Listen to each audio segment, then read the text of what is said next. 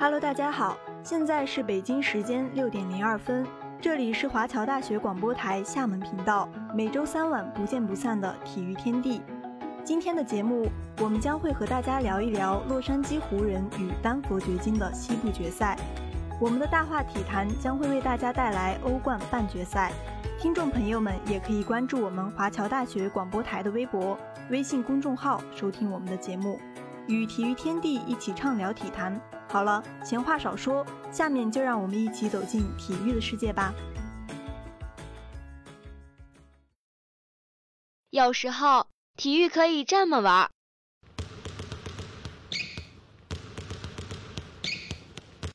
有时候，体育可以这么玩儿。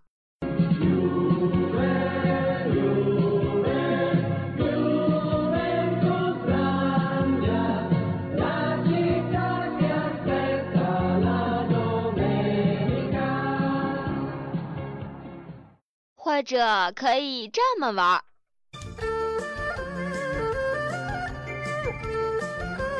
哎，停停停停停停！好像有什么奇怪的东西混进去了。哦，没事没事，只要有亮点，随便你怎么玩。接下来就是体育秀秀。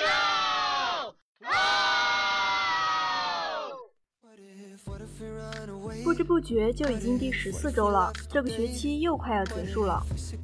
是啊，最近在路上看到好多穿着学士服的学长学姐们，或是拍照，或是在前往答辩的路上。又是一年毕业季，下个学期我就大二了，感觉明明没有很久，就已经过去一年了。是啊，现在已经五月底了，这个赛季的 NBA 也已经接近尾声了。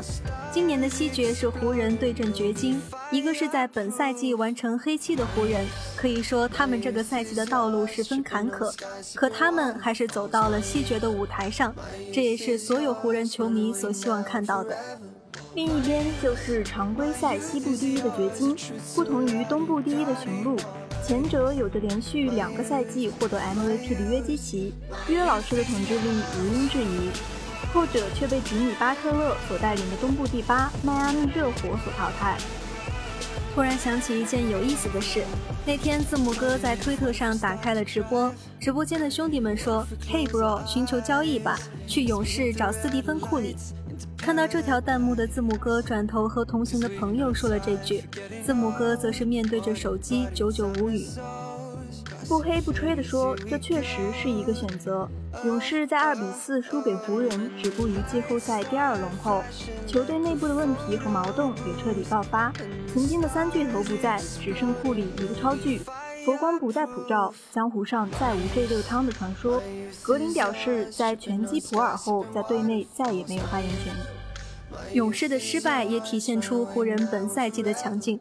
那一轮系列赛靠的是浓眉的攻防一体，老詹的顶级协防，范德比尔特和里弗斯对库里的拼命追防，朗尼沃克的神兵天降，八寸垒的高效得分，教练哈姆的运筹帷幄。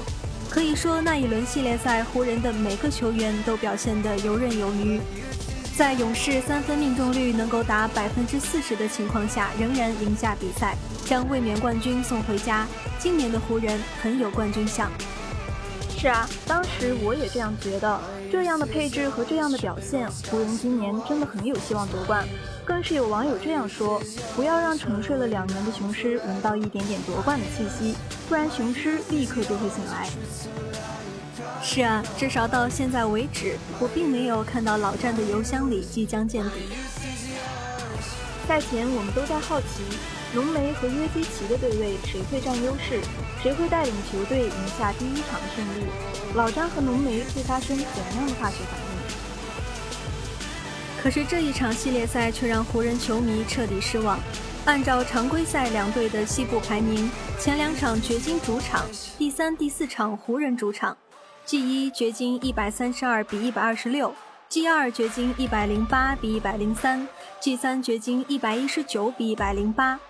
前两场在掘金主场面对季后赛模式的约基奇，第一场时浓眉尚能与之一战，到了第二场浓眉就彻底拉垮了。G 三的浓眉像是忘记了如何打球一般，篮下彻底被约基奇统治。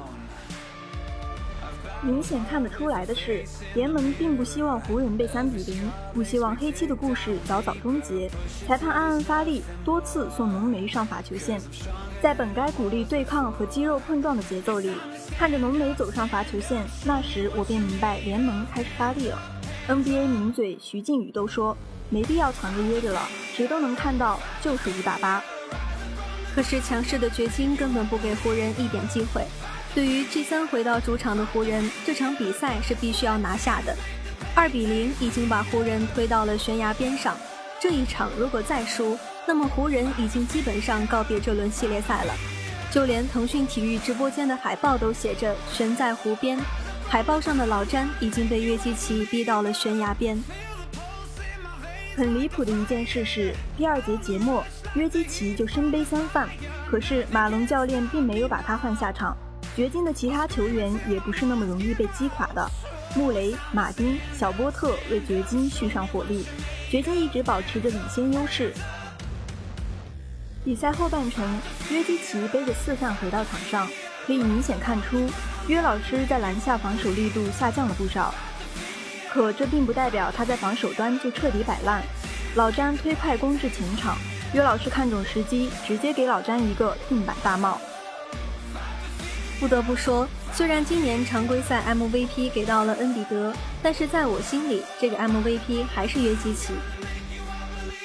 更有网友在 MVP 评选后戏称：“这个 MVP 给你，我要的是 FMVP。”而来自恩比德的那句“有些人已经拿了 MVP，却在季后赛一事无成”，更是在此刻成为了笑话。季后赛模式的约老师可以说是把把 C。五十三分、四篮板、十一助攻，你很难想象这是一名中锋可以打出来的数据。更可怕的是约基奇的打法，每次看到约基奇走进内线，如闲庭信步般轻松，在身高和体重都占有绝对优势的情况下，无论是面对哪一支球队的内线，约基奇都可以做到无差别单打。除了约基奇，掘金其他球员的表现在这一轮系列赛中都十分亮眼。阿隆戈登面对湖人的后卫线，在浓眉被约老师调到外线的情况下，可以直接冲进内线遭杀伤。湖人面对贾马尔·穆雷和约老师的挡拆，他们尝试过从掩护人身前挤过，也试过从下线延误，可是都没有取得较好的效果。两种情况，两个后果。第一种情况，穆雷能冲到内线，中距离终结。传给约基奇，或是传给外线有空位机会的队友。第二种情况，穆雷会得到三分线外或者是中远距离中投的机会。就这轮系列赛的表现而言，穆雷在我印象里最差的那场比赛，他在第二节打出了六投一中的数据，可是他在第四节突然爆发，七中六，迎着老詹强投命中，就连詹姆斯都冲他竖起了大拇指。这也说明了一件事：一支球队不仅需要像约基奇这样发挥稳定的强点，也需要一个能够适时爆发的二当家。贾马尔·穆雷明显就是掘金的二当家。两米零八的小波特，身高优势让他的投篮很难被干扰到。这一轮系列赛，他带着他稳定的三分球，在约老师休息的时间为球队续上火力。蛰伏在底线的波普接球就投，清脆的刷网声将湖人刚刚燃起的斗志浇灭。湖人旧将面对湖人也是毫不手软。再来说说湖人这边，浓眉仍是那个防守大闸，篮下协防强硬。面对突入内线的穆雷，毫不留情的请他吃火锅。可是浓眉需要防守约基奇并未离开禁区，那么湖人的禁区便没有合格的护框手。我们能看到的更多情况是，浓眉协防防守成功，掘金拿下前场板，再进行二次进攻。不得不说，湖人在后场板这方面没有表现得很积极。浓眉选择协防，那么很大概率被掘金拿到前场板。如果要问谁是这轮系列赛湖人攻防两端最拉垮的球员，那么毫无疑问，所有人都会认为是拉塞尔。系列赛前三场。拉塞尔场均七分、两篮板、四助攻，三分球命中率百分之十四点三，可以看出水拉已经失去了投篮的信心。不仅如此，以往拉塞尔打挡拆比较怕的是对方的延误和换防，可是本轮系列赛前两场比赛，约基奇面对拉塞尔的挡拆选择延误，但是在 G 三那场比赛，约基奇选择了沉退，这就给了水拉一定的持球投的空间。可是拉塞尔并没有抓住机会。本轮系列赛开打之前，他是湖人阵中理论上持球投命中率最高的球员，但他却没有发挥自己的优势，相应的他也跌出了首发。三十八岁的老詹在攻防转换时依然拼尽全力，你甚至可以看到他像往常一样追帽。可是他真的老了，两次空篮不进。詹姆斯的球迷们或许不会在乎老詹是否拿到了这两分，而是为之惋惜。上一次他空篮不进，结局是他接球在右侧四十五度打板三分命中。可是这一轮系列赛，他没有办法再凭一己之力改变这结局，他终究是老了。而当比赛结束的那一刻，老詹走向球员通道时，看到这一幕的我，也不禁升起一丝悲凉之意。头戴皇冠的雄狮终究倒下，被逼到悬崖的他，又该何去何从？三比零，NBA 历史上不乏在季后赛被打成三比零的球队。可是没有一支球队能够在这种情况下翻盘。上一场詹姆斯完成惊天逆转，还是在2016年1比3的情况下完成了逆转。现在38岁的他，能在这一次拉湖人一把吗？G4 如期而至，北京时间5月23号上午8点半，湖人主场迎战。这一场或许就是湖人本赛季的最后一场比赛。许多球迷，包括我们都认为这场比赛湖人应该会拿下，掘金将会在下一场回到自己的主场拿下这轮系列赛的胜利。首节上来，掘金的状态也让我愈发笃定我的猜想。是啊，小波特的底角三分连续不中，今天他的手感看起来不太好。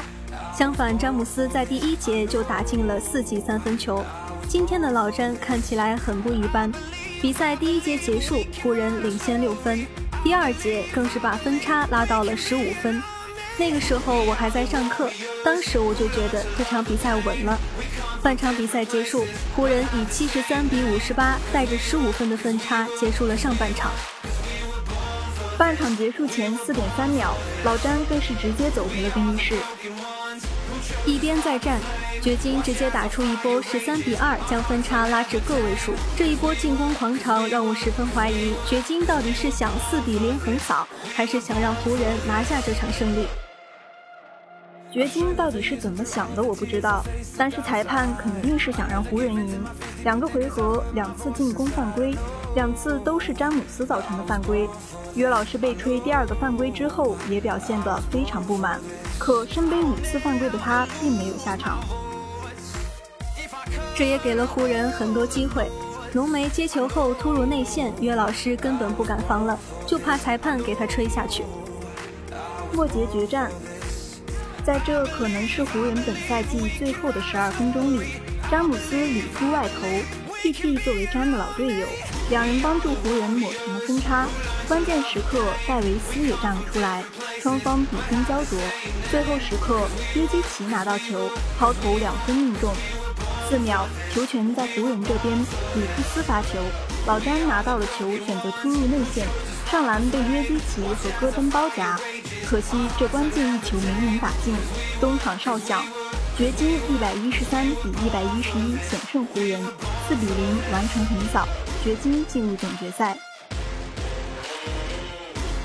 这场比赛，詹姆斯拿下四十分、十篮板、九助攻，你没有办法要求一名三十八岁的球员再多做什么了，这已经是他能做到的全部了。借用虎扑网友的一段话：当他半场三十分的时候，你会感叹那个曾经的全力詹又回来了。可是当你看到他在场上努力奔跑、追逐，在单防穆雷一个回合气喘吁吁的时候，你会发现他再也不是场上那个打满四十八分钟还能飞天动地的詹姆斯了。我认为这场比赛是这个赛季老詹最完美的演出，献给三十八岁的自己。献给每一个曾经见证过全力詹的人一个完美的结局，他已经足够伟大。在这嘈杂的下山路中，我们陪你一步步慢慢走过。再见权力詹，再见每一个见证过伟大詹姆斯时代的人。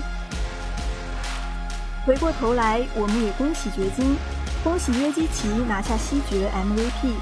在上一次被湖人四比一淘汰后，这一次他们赢了回来，期待掘金在总决赛舞台上的表现。同样也感谢湖人，感谢詹姆斯为我们带来这样一场伟大的比赛。五月二十二日。甜瓜卡梅隆·安东尼也在社交平台上宣布自己退役的消息。他在他的职业生涯里拿下两万八千二百八十九分，位列 NBA 历史第九。传奇终将谢幕，甜瓜的退役也象征着一代人的青春要结束了。祝福甜瓜在离开 NBA 后能够继续自己美好幸福的人生。在他退役后，零三黄金一代也只剩下詹姆斯一人还在征战。NBA 从来不缺乏冉冉升起的新星，他们的年少有为，在我们的青春中留下浓墨重彩的一笔，我们为之欢呼，为之振奋。我们也同样惋惜巨星的隐退，花有重开日，人无再少年。送给所有正在努力、正在奔向光明未来的所有人一句话：天高万丈如登楼，莫忧莫惧莫回头。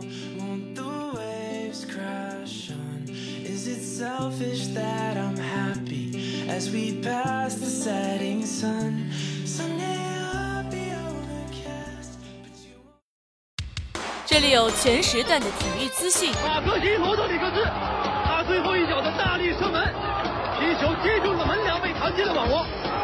阿根廷人赢在了点球点。这里有全领域的赛事呈现。云德尔助攻马多拉斯中后卫在前点的头球后侧，三比零。这里有多角度的话题评论。德国队原有的速度、力量，再加上了传控打法，才使得现在。或者说，他确实已经在他心中形成了一个阴影。至于李宗伟和至于张帅，这里有多语种的明星采访。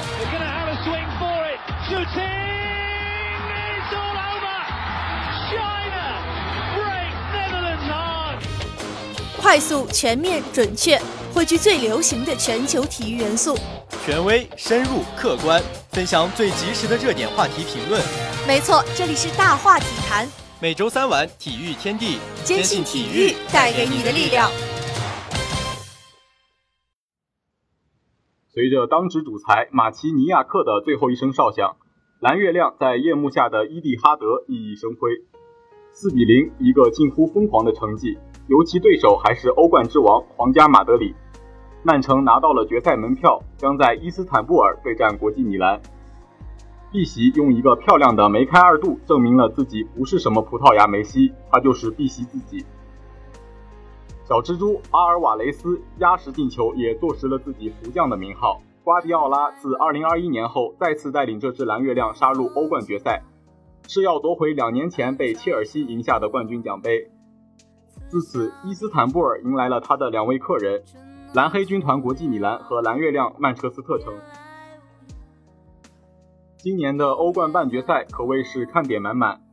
一面是国际米兰和 AC 米兰这对意甲老冤家，上次两队在欧冠中交手还是2005年，那个诞生了马特拉齐和鲁伊科斯塔并肩看烟花的瞬间，是多少人心中的足坛名画。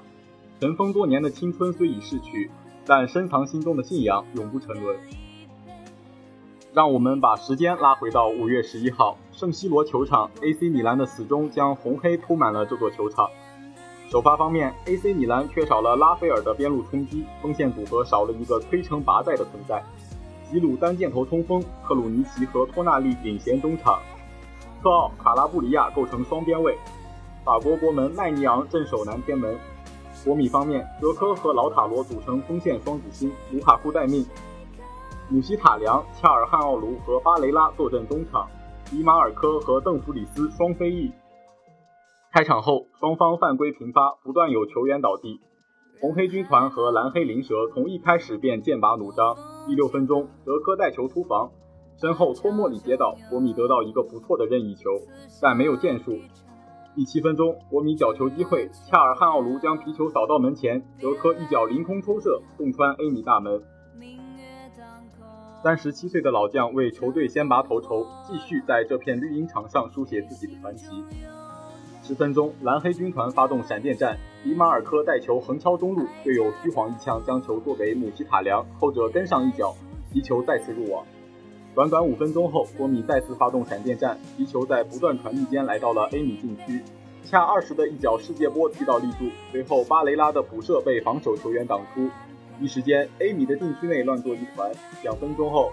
艾米的噩梦再次降临，本纳塞尔因伤离场，艾米的晋级路被蒙上了一层阴影。国米的前场威胁自比赛开始便只增不减。第二十三分钟，国米防守反击，老塔罗带球斜塞，姆希塔良没有把握住机会将球踢上云霄。比赛前二十五分钟，AC 米兰在主场被国米的进攻节奏牢牢把控，看台上的米兰名宿无一不面色凝重。第三十分钟，国米队长。十号老塔罗马丁内斯带球在禁区内闪转腾挪被撂倒，当值主裁毫不犹豫指向十二码位置，但随后裁判在看完 VAR 后又取消了判罚，这也成为了本场比赛的第一个争议。短短三分钟后，A 米前压过度被国米找到空档，老塔罗一脚爆射再次高射成功。下半场一边再战，吉鲁开始策动反击，但两次射门都欠些火候。白白浪费机会的 Amy 很快就被打。第五十二分钟，巴斯托尼在中路突破后一脚分球，哲科的单刀被曼尼昂神勇挡出，为晋级形势岌岌可危的球队守住了最后希望。Amy 教练皮奥利做出换人，加强前场攻势。三分钟后，Amy 边路发动攻势，吉鲁分球给托纳利，但后者的射门却打在了立柱上。A 米错过了本场比赛最好的进球机会。国米开始收缩防线。第七十四分钟，在国米绝球中，禁区内克鲁尼奇以一个拳击般的动作放倒了巴斯托尼，但主裁没有表示。这也是本场第二个争议判罚。最终比赛以二比零结束。国米在圣西罗球场打出闪电战，在首回合拿下先机。一周后的梅阿查球场，米兰德比第二回合开战，蓝黑军团派出与上场相同的阵容。哲科与老塔罗再次组成一老一少的锋线组合，而 A 米依旧选择吉鲁作为单箭头，莱奥和梅西亚斯两翼齐飞。开场后仅两分钟，巴里拉争顶横传，哲科再次凌空扫射，但皮球击中立柱弹出。一瞬间，红黑军团又差点被拉入一周前的梦魇中。艾米在四分钟时还以颜色，特奥外围的一脚险些洞穿大门。比赛十分钟时。特奥中场犯规巴雷拉，但主裁没有吹停比赛。托纳利拿球切入禁区，并送出倒三角回传，迪亚斯推射被奥纳纳扑出。两分钟后，国米挑传打艾米后场空档，哲科分球传中，巴雷拉推射被曼尼昂扑出。随后边裁举旗表示越位。至此，两队的进攻有来有往。第二十四分钟。哲科化身卢卡库带球与防守球员背身单打。第三十七分钟，莱奥获得单刀机会，但最后的推射远角却擦着球门划过。随后，国米的攻势被麦尼昂神勇挡下。上半场尾声阶段，姆希塔良受伤，布罗佐维奇将其换下。下半场双方展开激烈对战，场上哨声不断。第五十八分钟，亚斯斜穿禁区，莱奥在争顶中倒地。裁判没有表示。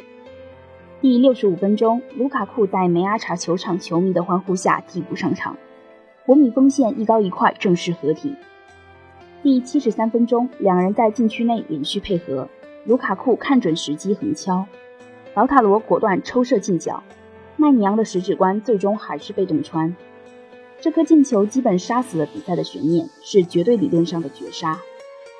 AC 米兰已无晋级希望。进球后的老塔罗在观众席处高举双手，接受着梅阿查球场的顶礼膜拜。这一刻，老塔罗仿佛战神巴蒂斯图塔附体，在欧冠赛场上踢出了潘帕斯雄鹰的气势，向世人宣告着自己世界杯冠军前进的实力。随后，国米的反击再次兵临城下，状态火爆的老塔罗一脚远吊被曼尼昂极限单手挡出。第八十分钟，克鲁尼奇飞铲切尔韩奥图。第八十分钟，克鲁尼奇飞铲切尔韩奥卢。这场本就充满火药味的德比，在这一刻被彻底点燃。好在当值主裁及时化解。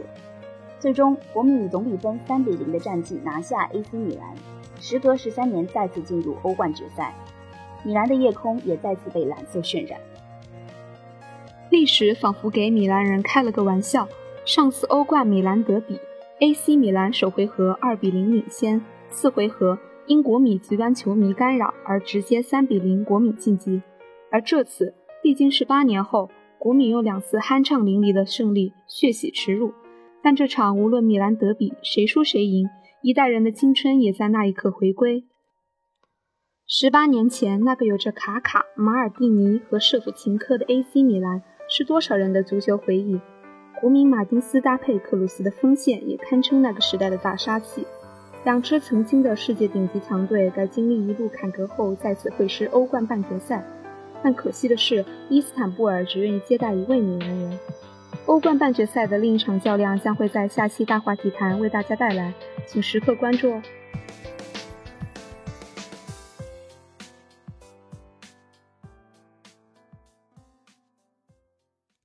下面是本周的赛事预告。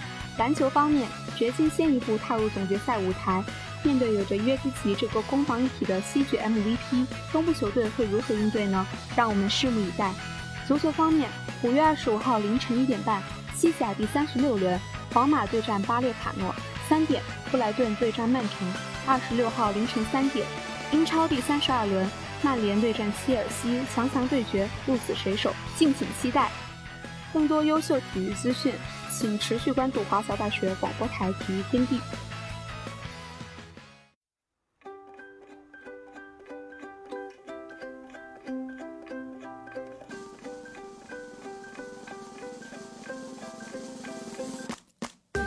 数不清的情节，道不尽的趣事，讲不完的规则，评不完的赛事。每周三晚体育小讲堂，体育的知识让我们一同分享。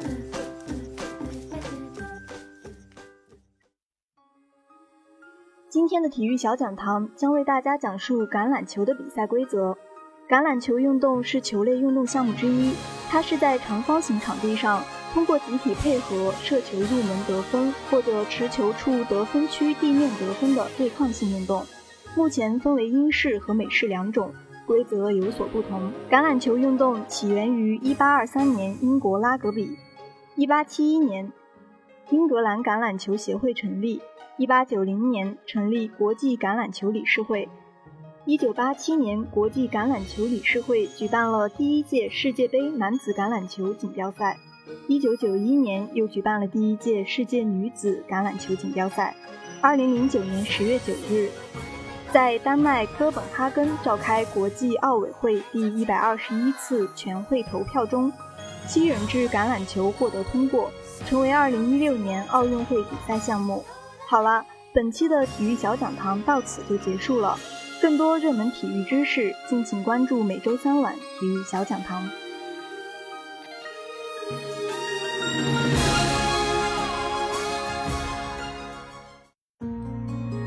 美金骗人精，采编曼城给我拿欧冠，贾马尔穆雷，机务森森霞洛，新媒体美金，共同感谢您的收听，我们下期同一时间再见。